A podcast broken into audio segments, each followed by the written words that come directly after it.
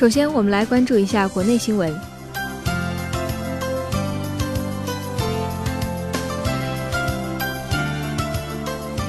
国务院日前印发的《划转部分国有资本充实保障基金》实施明确，从今年开始，国家将中央和地方国有及国有控股大中型企业、金融机构的国有股权划转为充实社保基金，划转比例统一为企业国有股权的百分之十，公益类企业、文化企业、政策性和开放性金融机构以及国务院另有规定的除外。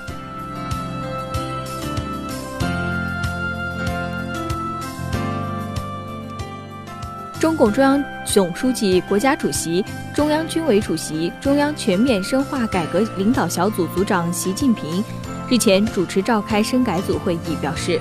要坚定不移地将改革推向深入。过去几年来，改革已经大有作为，新征程上改革仍大有可为。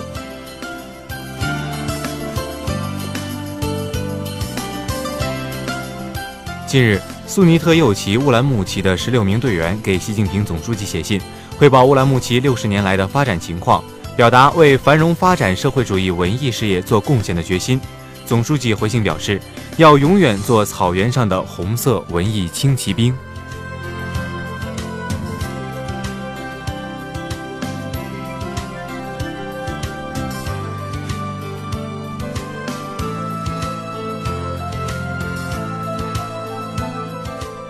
近日，国务院总理李克强主持召开国务院会议，听取依法保护产权工作汇报，以更有效的制度促进各类市场主体立恒心、增信心，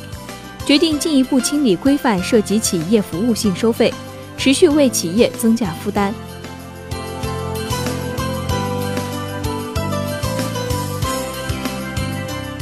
外交部长王毅日前在外交部会见叙利亚总统政治与新闻顾问夏班，表示，叙利亚形势正在转入以政治解决为主的新发展阶段，反恐、对话和重建是解决叙利亚问题的三个着力点，反恐是基础，对话是出路，重建是保障。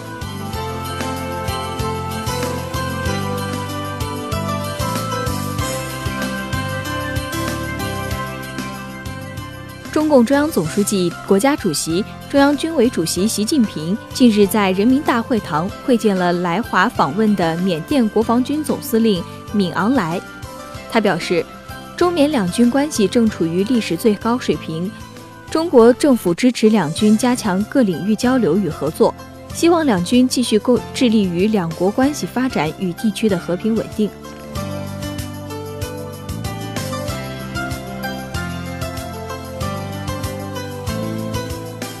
下面我们来关注一下国际方面的消息。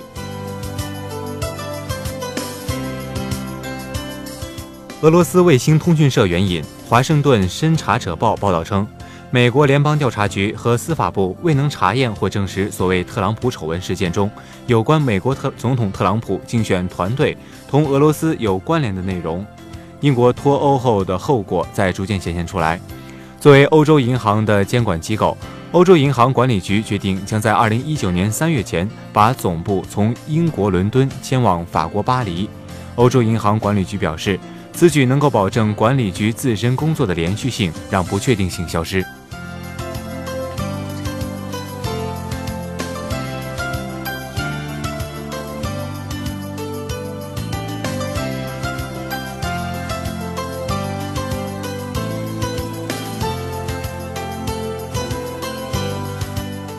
伊朗总统鲁哈尼宣布，极端组织伊斯兰国已经被剿灭。通报说，伊朗积极参与与国际打击伊兰伊斯兰国的联合反恐行动。伊朗军人与伊拉克和叙利亚人民并肩作战，收复了伊斯兰国，在叙最后主要据点阿布卡麦勒，这场联合反恐行动取得最终的胜利。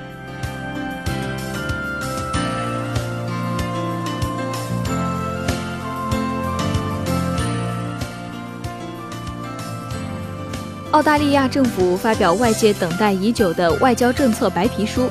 报道称，这份白皮书将强调澳大利亚愿加强同美国战略联盟，以抗衡中国影响力的上升。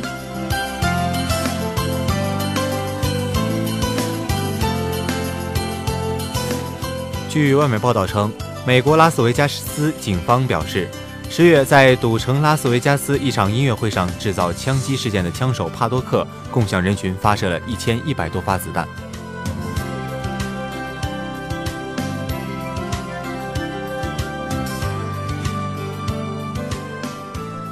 印度海陆空军近日在阿达曼尼科巴群岛进行了大规模的军事演习。该群岛扼守马六甲海峡西部出口，被印度视视为占据战略性位置。英媒称，印军此举可以作为支撑有效对抗中国在印度洋地区的战略举动，并确保通往马六甲海峡航道的安全。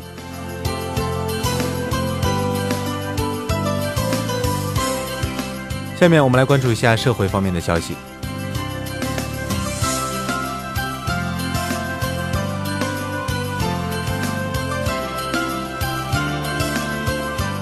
根据日前出台的《新疆维吾尔自治区高中阶段免费教育实施办法》，十二月一号起，新疆将全面实施高中阶段免费教育，这将惠及全区八十五点七二万名学生。至此，新疆实现十五年免费教育。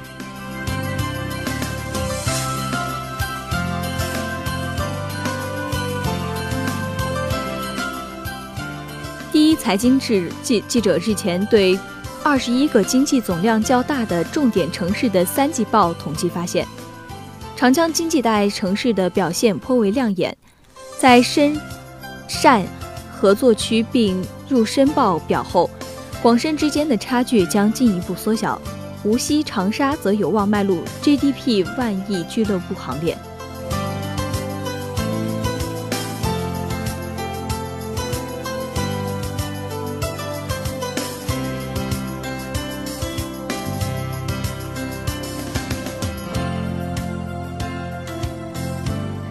近日，位于杭州西湖边建筑的别墅，因其十年以三百六十万元买进，现在一亿元挂牌销售，十年增长近三十倍的消息成为网络热议的话题。这套别墅属于九星里历史建筑群，墙面门牌号上写着“九星里一号”，距离西湖仅约三百米的距离。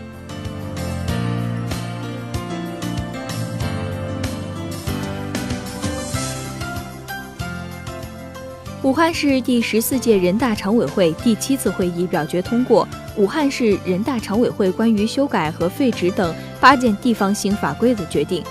将采种和违法操作技术规程采纸、挖笋、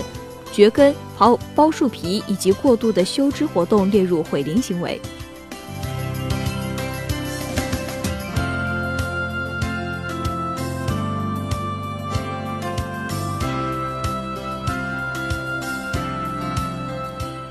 日前，多名幼儿家长反映，北京市朝阳区管管庄红黄蓝幼儿园老师涉嫌对学生扎针喂药片。对此，红黄蓝红黄蓝发表声明，称已提供监控给警方，对诬告行为已报案。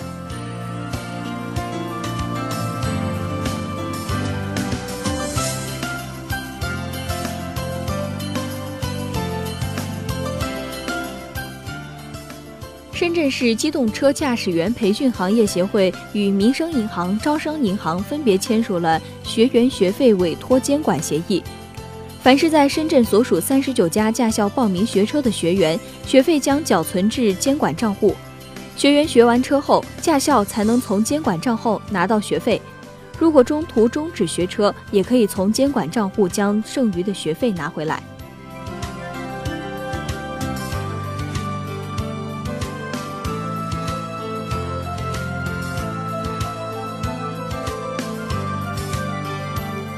下面来关注一下体育方面的消息。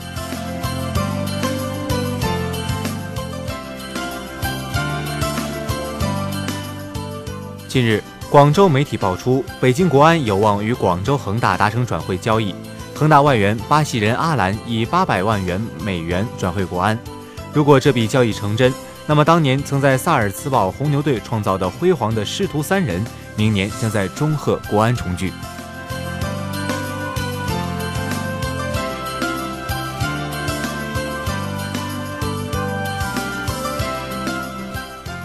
足主教练里皮辟谣自己接手意大利，称自己带国足至二零一九，或还续约三年。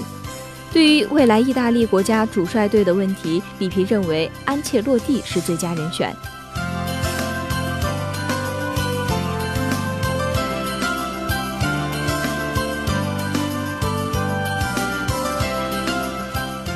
日前，重庆某业余足球队表示，在重庆业余足球队超级联赛的比赛结束后，其主教练遭到遭到十余人追打。新华社刊文称，不制定好游戏规则，不管是业余足球还是职业足球，都会出现球场暴力，需场上场下共同发力。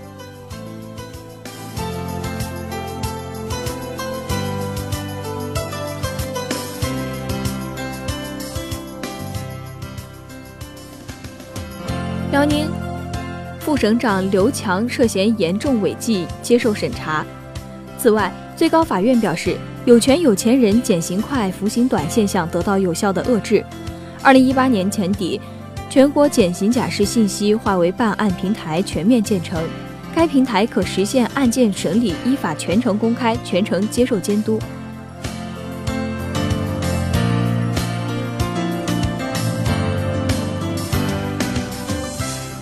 据教育部网站消息，日前，联合国教科文组织网站发布消息，中国申报的甲骨文顺利通过联合国教科文组织世界记忆工程国咨询委员会的评审，成功入选世界记忆名录。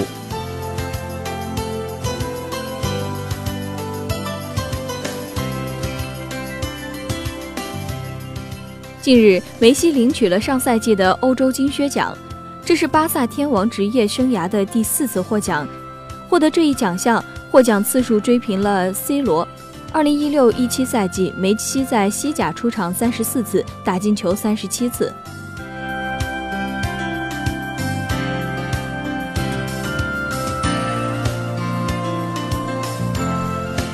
以上就是一周要闻回顾的全部内容。我是主播景城，我是新月。稍后请继续关注热点追踪。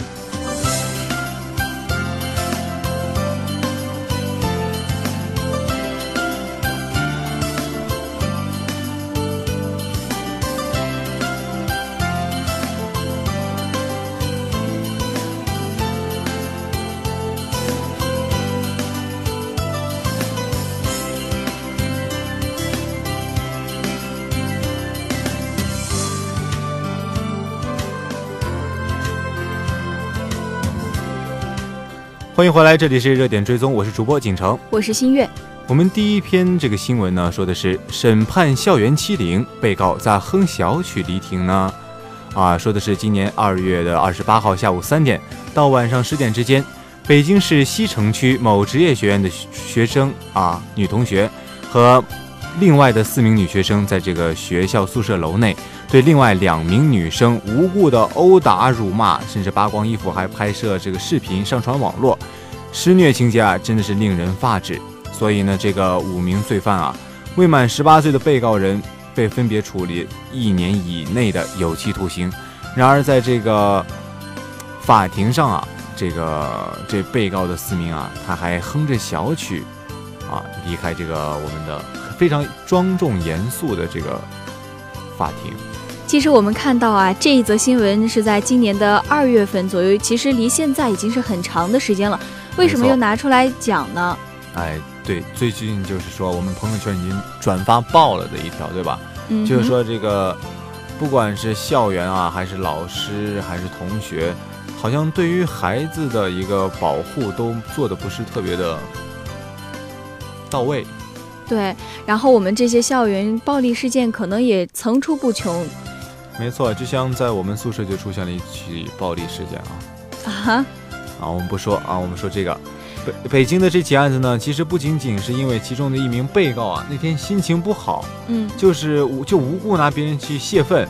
起因的行为啊，严重的不对称的说明他们这个对自己的行为缺乏认知，对后果的这个严重性缺乏认识。是的，校园欺凌案呢，因为发生在未成年人之间，所以常常伴随着有严重的精神伤害。没错，其实如果是仅仅是简单的这个肉体上的伤害啊，呃，如果来量刑啊，给他制定刑法，其实还不够，也不也不怎么公平。对我们了解到呀，北京的这起案件中呢，有一名受害者，他有精神抑郁，到现在都没有办法正常的学习和生活。那你说，如果他遇到了这样的事情之后，会不会更加的让自己跌入谷底？对呀，我觉得他经历了过这件事情以后，对于他人生以后来说都是非常困扰的。没错，其实就这样的事件，对于我们，我觉得是他们也选错了对象啊，选到了这样的一个精神本来就受到创伤，然后他们还去施暴，这样明显就是火上浇油的一种行为嘛。对。然后司法在决定出现这样子一个判审判以后呢，有注有记者也注意到了哈，其中有一位女生走出法庭的时候哼着小曲就走了，这样一个细节说明了什么样的问题啊？这样一个细节其实就能说明，啊，这个孩子这个女孩啊，她是可能对自己的认识根本就没有，对吧？她可能就觉得我不开心，好吧，我打你，啊，从小娇惯了，心理变态啊。对，确实心理变态。其实，我觉得他这个判决，可能对他来说还是轻了点，或者说他不可能不知道，啊，这样的判决对他的人生或者对他的未来有什么样的影响。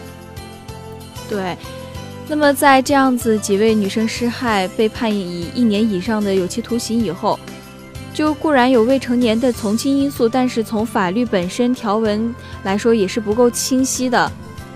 没错，那么我们判决引用的这个寻衅滋事罪啊，给他判了一个寻衅滋滋事罪。虽然这个定罪的门槛儿啊，虽然也不高，但这个重判啊，它的这个空间也特别的小，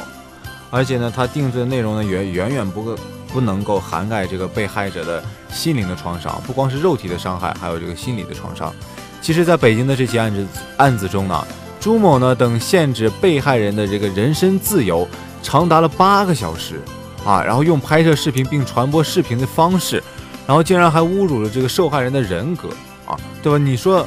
把你扒光衣服，然后把你的视频，就无疑来说是一种精神和肉体上的重大创伤了。对啊，但是就是这样的一种情况啊，只是定了一个寻衅滋事罪，我觉得不足以让。似乎是有那么缺乏公正的那个因素哈。嗯，对，啊，可能对我们这个不做评论啊。所以说，这个校园欺凌的起因呢，往往是就像周星驰演的电影嘛，对吧？无厘头的，是吧？嗯。却，但是就是这样一种无厘头的这个校园欺凌呢，却会对这个被害人的身上，不管是身体还是心理，都会遭到遭到一个重创。在这在这个事件中呢。啊，我们这个受害人不光长时间的遭受殴打，甚至扒光衣服拍视频传上网络，然后这个施暴者呢，更是将这个视频啊发到这个微信群传播炫耀。你说，如果这样的事情发生在你的身上，真的是让人想想都不寒而栗，更别说他们仅仅是未成年人，未成年人的受害者，他们的一种心理承受能力到底有多么强？如果说正好离接近的他们这个边缘，那他们会不会可能选择轻生？其实对于这样的一种行为的话，我觉得施暴者呢，他们是没有起到任何一点点去想到的这个这个，啊，心里根本没有这件事情。所以我觉得他们在出现了这样的情况之后啊，他不会去这个自我反省，而是觉得很应该啊，就是我自就是我自己做的。是的，出现这一现象呢，其实，呃，受害呃就是那个被告者要反省，其实他们一个教教育一个家庭的教育也是需要反省的。没错，可能他家是比较娇惯，嗯，对吧？又或许说家长太过于宠溺了。没错，其实，在一些以往的一些案例中啊，由于这个施暴者都是未成年人，往往就是都是以这个批评教育啊，就是说。再给你当面啊，咱们来聊一聊，对吧？教育一下，并没有起到什么样的这个受到什么样的处罚。然后这个施暴者呢，甚至不会被站上这个被告席啊，不会上了法庭。其实这样的效果呢，真的是微乎其微。而北京的这个案子啊，五名被告分别被判处了一年以内的有期徒刑。其实，在这个类似的一种校园施暴的一种一个。这个情况当中吧，他已经算得上是破天荒了啊！就之前没有，到了这里已经是打破了这个束缚。可是我们想一下啊，这个透过一名被告的女生呢，哼着小曲，然后离开这个审判庭，然后其实法官也是有担忧的。法官担忧的是什么？他说，我还得给跟这帮孩子接触，问问他们是怎么想的，是不是真的是在修正自己的行为啊？你不能说是判了就判了，对吧？那等于是没有达到一个教育的力度。其实法官当时觉得。没有感觉到这是一个轻松的原因，其实也印证了这个法官的这个思考。是的，在面对面未成年人犯罪案子的时候呢，法律要考虑从轻处理，这固然没错。但是当受害人同样是未成年人，这样子一个被告与受害者的权益，是不是就应该考虑了？判决不应该是法律的终点，对于未成年人犯罪的有效纠正、矫正，才是社会上真正期待的。所以说，那个我们不能说光去审判他们，一定要让一个未成年人知道他们现在应该做什么，不该做什么，让他们知道，呃，我们也是要每个人呢都是有每个人的责任的，不能让他们任由自己的去发展，任由自己的去享受啊自己做事的一个啊没有底线的一个行为。是的。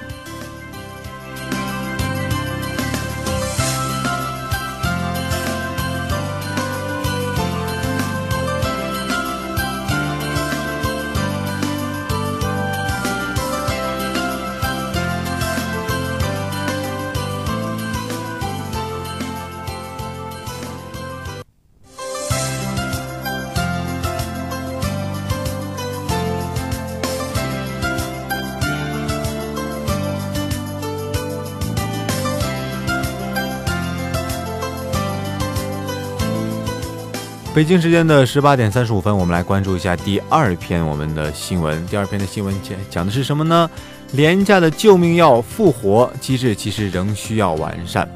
它的背景是这样的：在白血病患儿啊遭遇这个廉价的国产药短缺，进口药一瓶就超过千元，引发了这个社会的广泛关注。呃，然后针对这件事情呢，在十一月二十号，国务院的这个总理李克强对此呢也做出一个批示。要求有关部门要将心比心，特事特办，切实加大国产廉价药生产供应保障力度。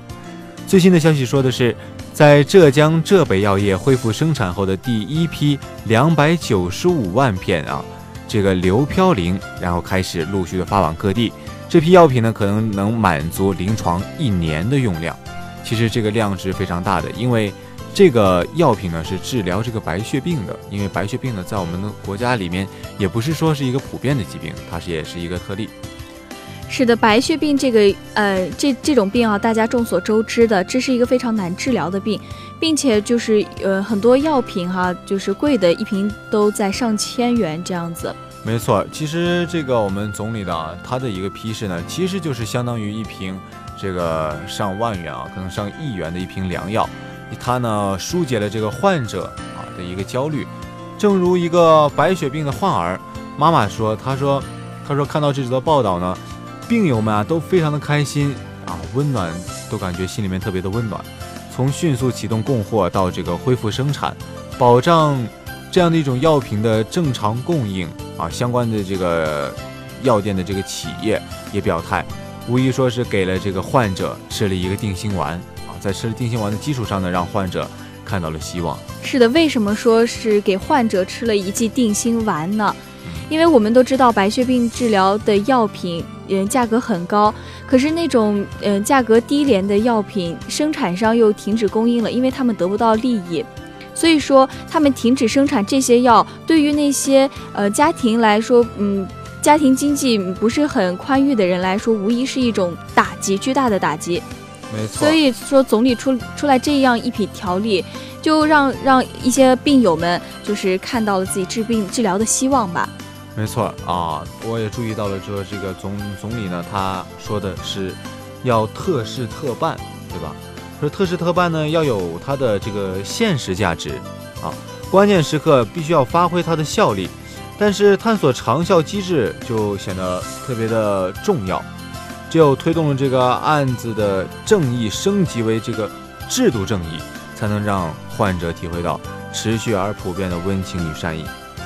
然后，国家在这个遏制这个药品价格的一个高度的同时呢，也一定要啊想想慈善的一个问题。如果说是这个厂家呢觉得啊我们这个事情不够赚钱，然后不契合这个市场的一个发展，不契合这个市场的逻辑，